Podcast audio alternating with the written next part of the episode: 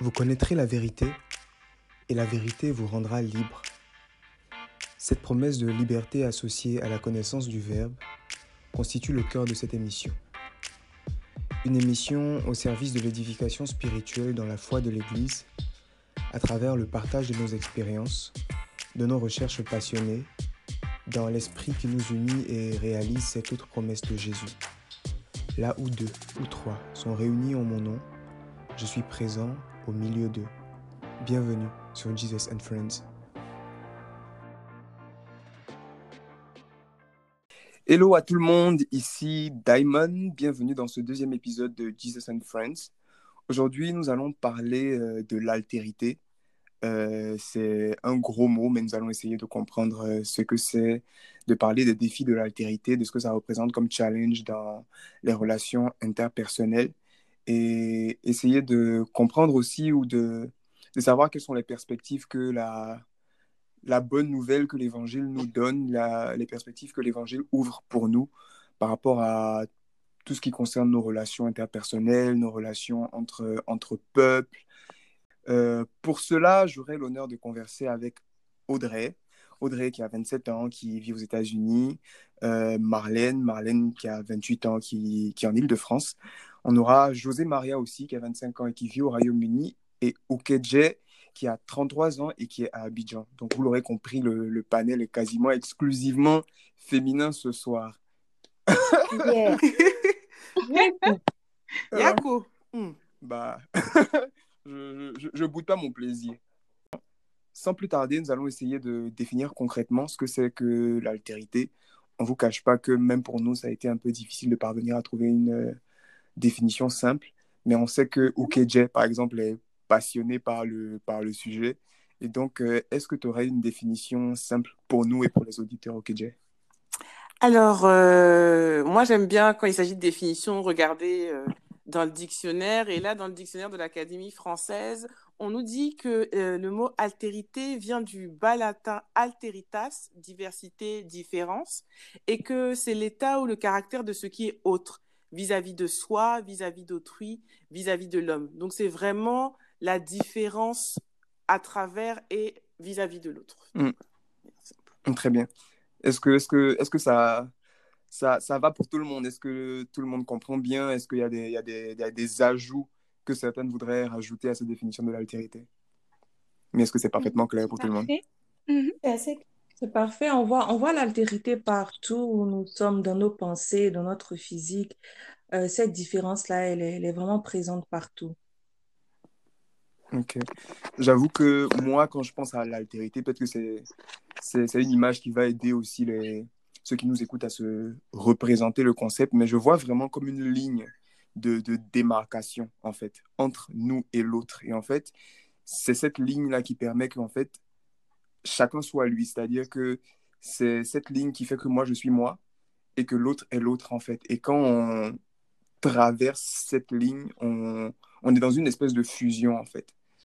Donc, l'altérité, pour moi, c'est cette ligne de démarcation qui permet d'assurer presque l'intégrité et l'individualité des, des, personnes. Est-ce que ça a du sens aussi? Oui, de voir clairement. les choses comme ça? Ok. Clairement, clairement. Parfait, parfait, parfait. Alors, qu'est-ce que, qu'est-ce que la Bible ou le, enfin, qu'est-ce que la révélation euh, nous dit de l'altérité en fait? Qu'est-ce que, voilà, qu'est-ce que, qu'est-ce, qu'est-ce que le christianisme en dit?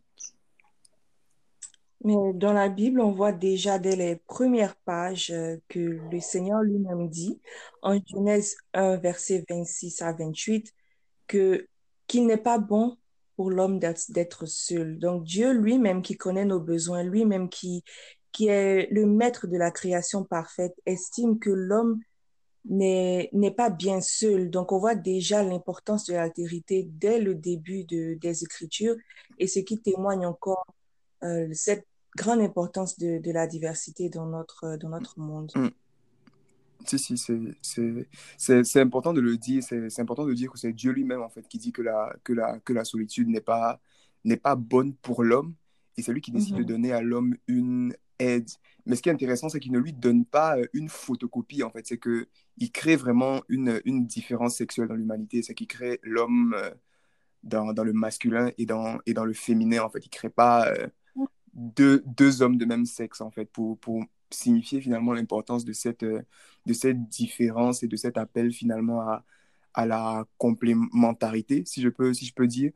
Et euh, Dieu non plus semble ne, semble ne, pas être, ne pas être seul ou ne pas être solitaire, parce que quand il parle au moment de la création de l'homme, il dit faisons, faisons l'homme à notre image, à notre mhm. ressemblance, et ça, ça permet de sous-entendre que voilà, que, que lui-même en fait n'est pas, n'est pas dans une solitude. Et au-delà même du, du concept de, de, de, Trinité, du Dieu Père, Fils et Saint-Esprit, dans l'histoire sainte, on se rend compte que Dieu agit rarement tout seul. C'est qu'il agit avec des anges, il envoie des messagers, il agit au travers des prophètes. Euh, enfin, il agit de manière plus éminente voilà, dans, dans, la personne de son fils, qui est comme le médiateur par excellence. Mais voilà, quoi, Dieu, en fait, il, a, il agit avec d'autres, quoi, avec, avec d'autres personnes. Et ça nous permet aussi de, de, de, réaliser à quel point c'est voilà, il est, il est bon finalement euh, qu'on ne soit pas seul quoi. Si Dieu lui-même ne, l'est pas et ne, ne l'agit pas comme ça. Est-ce que vous avez d'autres choses à dire par rapport à ça?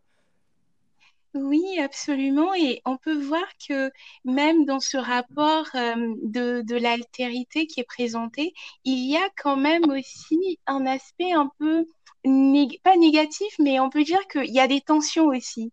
Il y a des tensions qui vont venir, qui, euh, qui vont venir menacer, éprouver un peu ce rapport-là de collaboration qui existe avec l'homme. La collaboration ne se fait pas toujours de manière pacifique. Non, pas, euh, non pas que le, le Seigneur ne veuille pas notre harmonie, mais il y a eu un événement qui s'est passé qu'on voit déjà avec le serpent, qui dès le début est venu mettre à mal un peu cette relation entre Dieu et l'homme, donc ce rapport de créateur et de créature. Et de là, un peu tout a basculé et on est constamment finalement dans cette tension, dans ce tandem mm. entre la collaboration et l'irritation, voire souvent le fratricide. Quoi. tu, parles, tu, parles de, tu parles de l'apparition du serpent là, qui, est, qui, est, qui est venu tenter euh, Adam et Ève? Oui, oui, oui, oui. Et voilà, le serpent, finalement, lorsqu'il arrive dans le jardin d'Éden, qu'est-ce qu'il va faire? C'est que il va venir présenter euh, la limite que Dieu a donnée précédemment, c'est-à-dire celle de ne pas consommer le fruit de l'arbre de la connaissance du bien et du mal, comme finalement Dieu qui cache ses vraies intentions, comme s'il est un peu pervers sur les bords, et il va leur dire... C'est une forme de méfiance, quoi. Exactement, exactement. Et il va leur dire, mais au final, euh, votre rapport avec Dieu, euh, peut-être que c'est pas nécessairement ce que vous pensez, et peut-être que vous devez vous insurger comme vos propres dieux. Donc, soyez vos créateurs et mhm. abolissez ce rapport de créature à créateur. Hum, hum, hum, mais euh, enfin, sans, sans, sans, vouloir me faire l'avocat du diable, est-ce que est-ce que c'est pas Dieu lui-même qui en premier finalement euh, met à l'épreuve la, la relation homme-dieu, en fait. Parce que c'est, c'est, lui, en fait, qui, dans un premier temps, euh, donne un interdit à l'homme. C'est lui qui pose un interdit, c'est lui qui pose une limite, en fait, dans, dans finalement, euh, dans toute la création. C'est lui qui pose, voilà, cette limite. Du coup, est-ce qu'on ne peut pas dire que c'est lui qui, qui est le premier à éprouver, finalement, la, sa relation avec, avec l'homme? C'est vrai, c'est vrai que effectivement Dieu sera un peu celui qui en premier va éprouver cette relation, mais c'est pour quelque chose de plus profond. En vrai, quand Dieu il donne cette limite, c'est pour une visée pédagogique. C'est que il veut que l'homme apprenne finalement à rentrer dans le mystère de cette altérité, parce que la limite que Dieu va mettre est finalement pour que l'homme apprenne que pour rentrer en relation, avec l'autre, avec son environnement, il a besoin de lui-même accueillir ses limites, d'habiter ses limites et de pouvoir aussi accueillir celles des autres. Et l'autre aspect qui est intéressant, c'est que Dieu, dans sa pédagogie, il va permettre à l'homme, à l'humain, de découvrir aussi une faculté qui est importante, qui est celle de la liberté. Parce que, étant à l'image de Dieu, l'être mhm. humain est aussi libre et toute relation n'est féconde que si effectivement elle respecte la limite, mais si aussi elle est libre.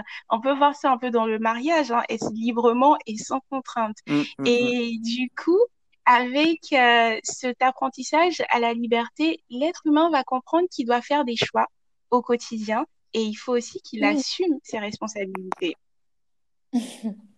Ouais, ouais, ouais.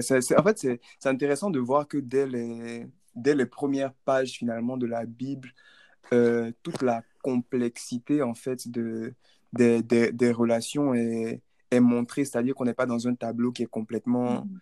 idyllique, c'est-à-dire que c'est vrai, il n'est pas bon que l'homme soit seul, euh, mais c'est aussi, aussi un défi, c'est aussi un challenge, c'est-à-dire que finalement, c'est pas, euh, les relations, c'est pas, c'est pas un acquis, même dans la, même, même dans la Bible, et Dieu lui-même, finalement, il a mis à l'épreuve euh, la, la, la relation, en fait, que, que l'homme était censé entretenir avec Dieu par la liberté qu'il lui a donnée, en fait, finalement, de consentir à, à, à entrer dans une relation de confiance, de confiance avec lui. Mm. Et voilà, le ça. diable est venu comme un peu euh, exacerber ce, cette, euh, ce- cet enjeu ou bien cette, cette, cette difficulté-là. Euh, et voilà, après, après, le, après le péché on voit toutes les conséquences finalement euh, dramatiques, j'ai envie de dire, de la rupture de cette première relation en fait, qui, qui structure l'homme, c'est-à-dire le, rapport à Dieu. Une fois que celui-là est mis à l'épreuve, une fois qu'il est comme brisé, une fois qu'il y a eu cette désobéissance, là, finalement, les hommes entre eux-mêmes, enfin, Adam et Ève ont commencé à se, se rejeter euh, la faute l'un sur l'autre, et puis ça, ça a eu toutes les, toutes les conséquences qu'on connaît, mais je pense que l'un des épisodes qui peut-être est le plus, le plus, le plus violent, c'est, euh, l'épisode de Caïn et Abel, en fait, qui nous font assister au, au premier meurtre de, de, de l'humanité, quoi. Genre, et- enfin, un meurtre fratricide qui, euh, qui plus est. Oui, oui, oui, définitivement. Et Dans, dans ce portrait finalement qu'on voit avec Abel et Caïn, il y a quelque chose d'un peu macabre, mais en même temps, c'est, assez intéressant parce qu'on voit que Caïn, finalement, il voit son frère comme son ennemi parce que son offrande lui a été refusée. Et donc, Abel devient vraiment pour lui la source de sa souffrance, la source de son mal parce que Caïn, avant, il n'avait jamais eu rien qui lui avait été refusé. Et il aura à faire un choix aussi, car c'est-à-dire il a cette colère qui monte en lui. Il y a Dieu qui va lui parler, mais voilà, il va, il va céder à la tentation de, de, de cette colère. Il va tuer son frère. Mais même lorsqu'il tue son frère, on peut voir quand même une lueur, une lueur d'espérance, une lueur de rédemption, parce qu'à ce moment-là, il y a Dieu qui va le marquer d'un signe. Il y a comme là une belle invitation déjà à ce moment de l'Ancien Testament vers euh, le Nouveau Testament qui nous dit qu'il ne faut pas rendre le mal par le mal. Cette marque finalement qui va empêcher toutes les personnes qui voudront finalement faire acte de vengeance pour Abel de ne point toucher Caïn, de le laisser indemne, car finalement, voilà, on n'est pas juge et ce n'est pas à nous de, de, le venger ainsi. Et puis, il y a aussi une autre, euh, autre, euh, un autre symbole d'espérance qui nous est donné, c'est que le sacrifice d'Abel peut être vu aussi avec la lumière du sacrifice de Jésus. Le Christ, lorsqu'il va se donner dans le sacrifice de la croix, eh bien, il va, il va se donner pour que le rapport avec Dieu qui a été rompu précédemment, donc avec les parents d'Abel et de Caïn, sera restauré. Et puis nous aussi, on pourra redevenir ainsi des frères et des sœurs. Je vois vraiment que, que la fraternité a une place importante en fait dans, euh, Euh, dans les Écritures. Tout ça pour dire euh, qu'il n'est pas bon que, que, les, qu'un- que les chrétiens soient seuls en fait. Et on voit ça, on voit ça aussi dans, dans le Nouveau Testament, surtout dans, euh, dans la parabole de la brebis perdue en fait, où euh, on voit clairement que euh, quand un membre de la communauté se perd, le, le berger, il abandonne toutes les, toutes les autres brebis pour aller à sa recherche. Et, et selon moi, les autres brebis, pendant ce temps, elles se soutiennent entre elles et elles trouvent des façons, en fait, de, de s'encourager, des façons d'encourager aussi le, le berger dans son périple, parce qu'elles sont aussi attristées que lui, en fait, Mhm. de, de la perte de l'une d'entre elles, quoi. Comme un vrai corps qui est, euh, qui est handicapé quand, euh, quand il perd un membre. Et, et c'est tellement puissant, en fait, vraiment pour dire que que, que de l'Ancien au Nouveau Testament, on a, on a, on a vraiment une, euh, une, un accent qui est mis sur, sur l'importance de, de l'altérité, quoi. Jésus qui vient vraiment chérir l'autre, en fait. Et, et je trouve ça vraiment puissant, quoi. Amen, amen. Est-ce Mhm. que, euh, Ok, Jay ou Audrey, vous avez, je sais pas, d'autres images comme ça, bien d'autres euh, références de, enfin, dans la Bible, notamment, qui, qui vous font voir finalement cette, cette valeur ou cette, cette beauté de, de l'altérité. Est-ce qu'il y a des choses qui vous, voilà. Euh, moi, ce que, ce que, ce que, suite à, aux différentes interventions, il y a quelque chose qui est revenu dans, dans, dans justement le les deux épisodes assez, on va dire, tragiques, c'est que pour avoir finalement, euh, pour, pour, ne pas, pour ne pas être vengé par les hommes, il faut être sous la mhm. protection de mhm. Dieu, en fait. Ça, c'est quelque chose que je n'avais jamais remarqué jusqu'à ce que, euh, jusqu'à ce que mhm. euh, on en parle ici.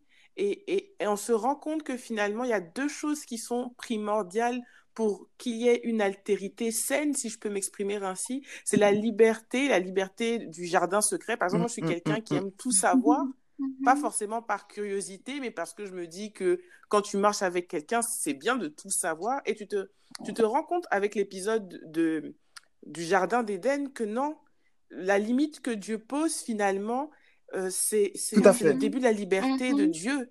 Et quand il y, a, y a, je crois qu'il y a une citation qui dit la liberté des uns commence où celle des autres s'arrête. Et en fait, c'est vraiment ça.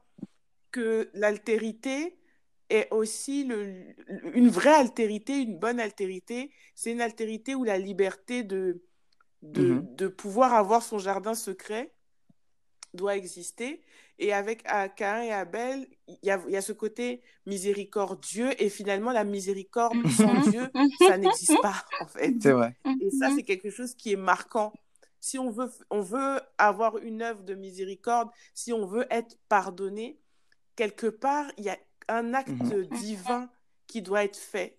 Parce que Dieu n'excuse pas. Euh, c'est Cain. Je sais jamais c'est quel des deux c'est Cain. Dieu n'excuse pas Cain, voilà. Dieu n'excuse pas Cain pour moi, au-delà de, mettre un signe, en gros, il dit aux mm. hommes, je m'en charge. Mm-hmm. Pour moi, le signe de croix, c'est vraiment ça. et le Christ, c'est ce mm-hmm. qu'il a fait en mourant à la croix. Mm-hmm. Je m'en charge, en fait. Et, et si on veut, on veut pouvoir être pardonné, il faut accepter que Dieu se charge. Et, et, se charge avec le, le vrai geste, prenne ça à sa charge. Et je, je trouve ça très fort, finalement. Et quand on regarde, moi, l'image, l'une des plus belles images d'altérité que j'ai dans la Bible, c'est celle de Joseph, fils de Jacob, qui a payé le prix, euh, le sacrifice, qui a fait preuve de résilience pour qu'un jour, euh, ses frères et tout son peuple puissent euh, se nourrir en Égypte. Il l'a su qu'à la fin du processus, mm-hmm. mais il a quand même accepté de, de prendre ça sur lui sans forcément comprendre pourquoi, là où nous, humainement, on aurait mhm, envie de mhm, demander à Dieu et pourquoi, et pourquoi, et pourquoi. Il l'a pris pendant quasiment 17 ans et c'est au bout de la 17e année qu'il a eu la révélation de, de, son acte, en fait. Et je, je, trouve ça, je trouve ça beau, je trouve ça beau. Moi, j'étais quelqu'un pendant très longtemps, je pense qu'on aura l'occasion d'en parler dans le podcast, qui avait du mal avec les autres, vraiment.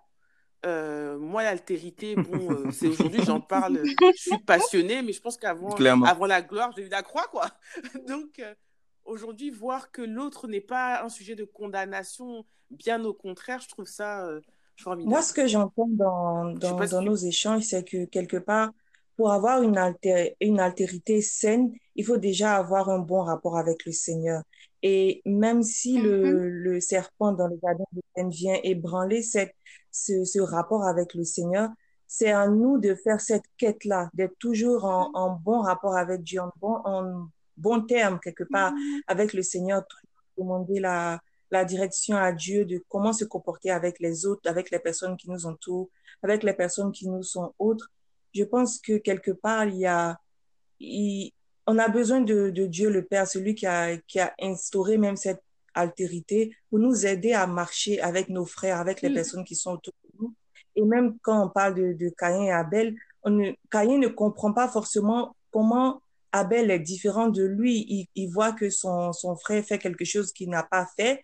Au lieu de demander au Seigneur de comprendre les, les actes de son frère, il, il, rentre en opposition avec lui. Et je pense que là, si Caïn demandait vraiment la direction au Seigneur de comment comment accueillir cette différence-là qui lui fait du mal, mm-hmm. il aurait pu euh, éviter ce, ce meurtre-là. Quoi. Mm,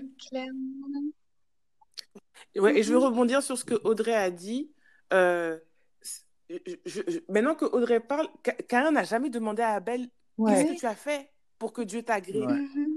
Il a vu un résultat, il n'a mhm. pas cherché à comprendre, il a trouvé, il, a mhm. ressenti une injustice, il a fait son interprétation, il a fait son jugement et il a fait sa sanction. Et souvent, on est comme ça avec les autres. On voit quelque chose chez quelqu'un, on lui demande pas, on l'accuse, on l'agresse, on le juge et puis euh, on archive le dossier et euh, finalement, une des clés de l'altérité aussi, je pense que c'est la communication, le fait de parler.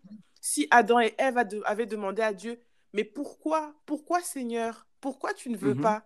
Comme la Vierge Marie a pu demander, mhm. comment cela va-t-il se faire? S'ils avaient posé la question du pourquoi, peut-être qu'ils auraient eu la réponse en fait. Surtout que Dieu lui-même en fait propose à Caïn de parler. Et c'est ça et c'est ça qui est beau, c'est que Dieu lui-même en fait il fait la démarche de venir avec Caïn au, au, verset 6, enfin c'est au livre de la Genèse au chapitre 4 pour ceux qui veulent la référence, mais au verset 6 on dit le Seigneur dit à Caïn pourquoi es-tu irrité, pourquoi ce visage abattu? Si tu agis bien, ne relèveras-tu pas ton visage, mais si tu n'agis pas bien, le péché est accroupi à ta porte, il est à l'affût, mais tu dois le dominer. Et ça rejoint ce que tu dis, euh, c'est-à-dire ce, cet effort de, communication, en fait. Mais j'ai presque envie de dire, mais aussi une communication avec soi aussi, c'est-à-dire que essayer de questionner comme le sentiment qui nous habite, c'est-à-dire que pourquoi est-ce que je suis... Euh, pourquoi est-ce que je suis mal par rapport à ça? Qu'est-ce que ça vient, qu'est-ce que ça vient réveiller euh, chez moi? Mm-hmm. C'est-à-dire accepter de rentrer dans un dialogue euh, intérieur, d'écouter le sentiment qui est suscité plutôt que d'aller comme tout de suite dans la, dans la, j'ai envie de dire dans la, dans la réaction en fait. Mhm. Clairement. Oui, et surtout que la définition de l'altérité dit état ou caractère de ce qui est autre vis-à-vis mhm. de soi, c'est-à-dire qu'à l'intérieur de mhm. nous, il y a aussi un autre, une autre face. Donc comme tu dis, on est censé pouvoir dialoguer avec cet autre-là. Clairement, et c'est vrai que comme tu le dis, tout le drame finalement avec le, cas de Cain, c'est que il ne rentre pas en relation avec lui-même, avec Dieu et avec l'autre. Comme Daimon l'a mentionné, effectivement, Dieu va le pousser à rentrer en relation.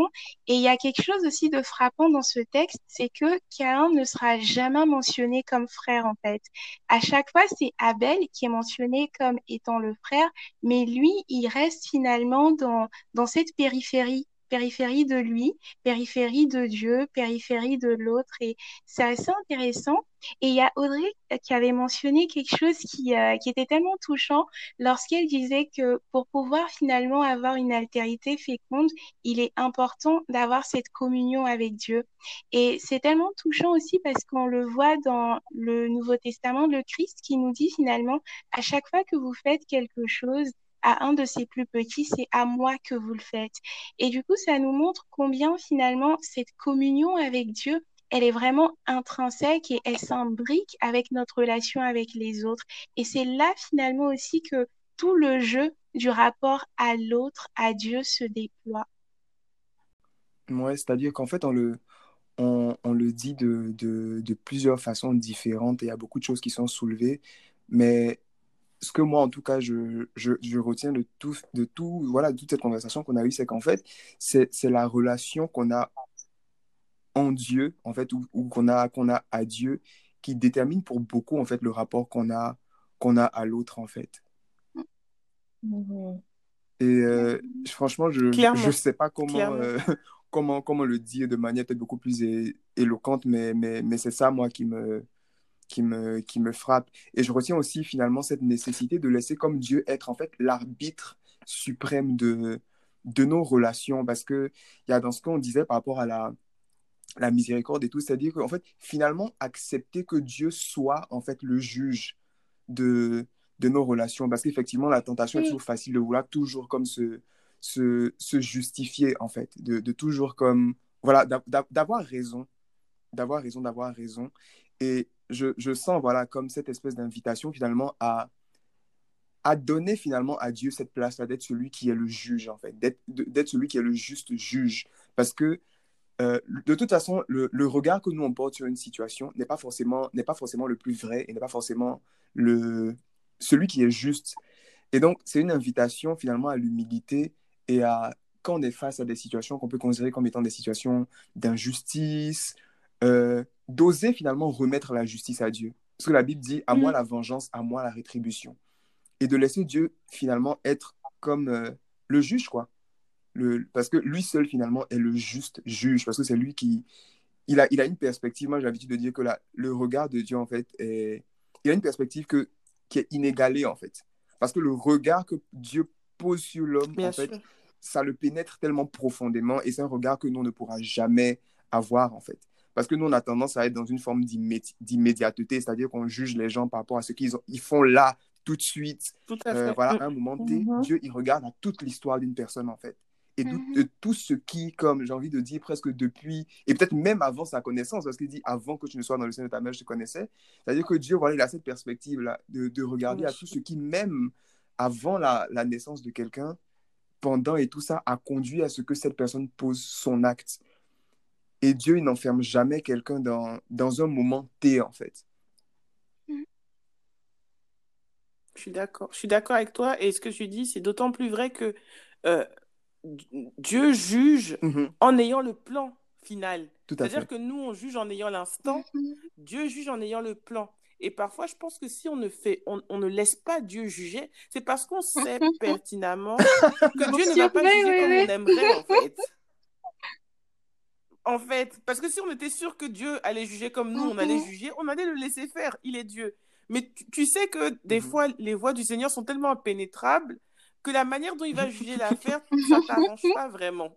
Donc, plutôt que de l'attendre, Mhm, tu vas lui filer un petit coup de main, très raté parfois. Et, et je pense que quelque part, euh, ouais, Dieu, quand il juge quelqu'un, il juge cette personne vis-à-vis du plan. Par exemple, quand on reprend, on reprend euh, Caïn, Caïn a été jugé, mais Mhm. Caïn n'a pas été Mhm. condamné parce que Dieu avait un plan. Il avait une nation à établir jusqu'à ce que ça arrive euh, à notre niveau, en fait. Là où nous, peut-être, on aurait tué mhm, Caïn, mhm, voilà, c'est fini, c'est fini. On est là, on se regarde encore, on doit recommencer le processus. Et, et c'est vrai que, que finalement, l'altérité, comme on le dit, c'est c'est- c'est nous, Ouais, c'est les ouais, autres et c'est. Dieu.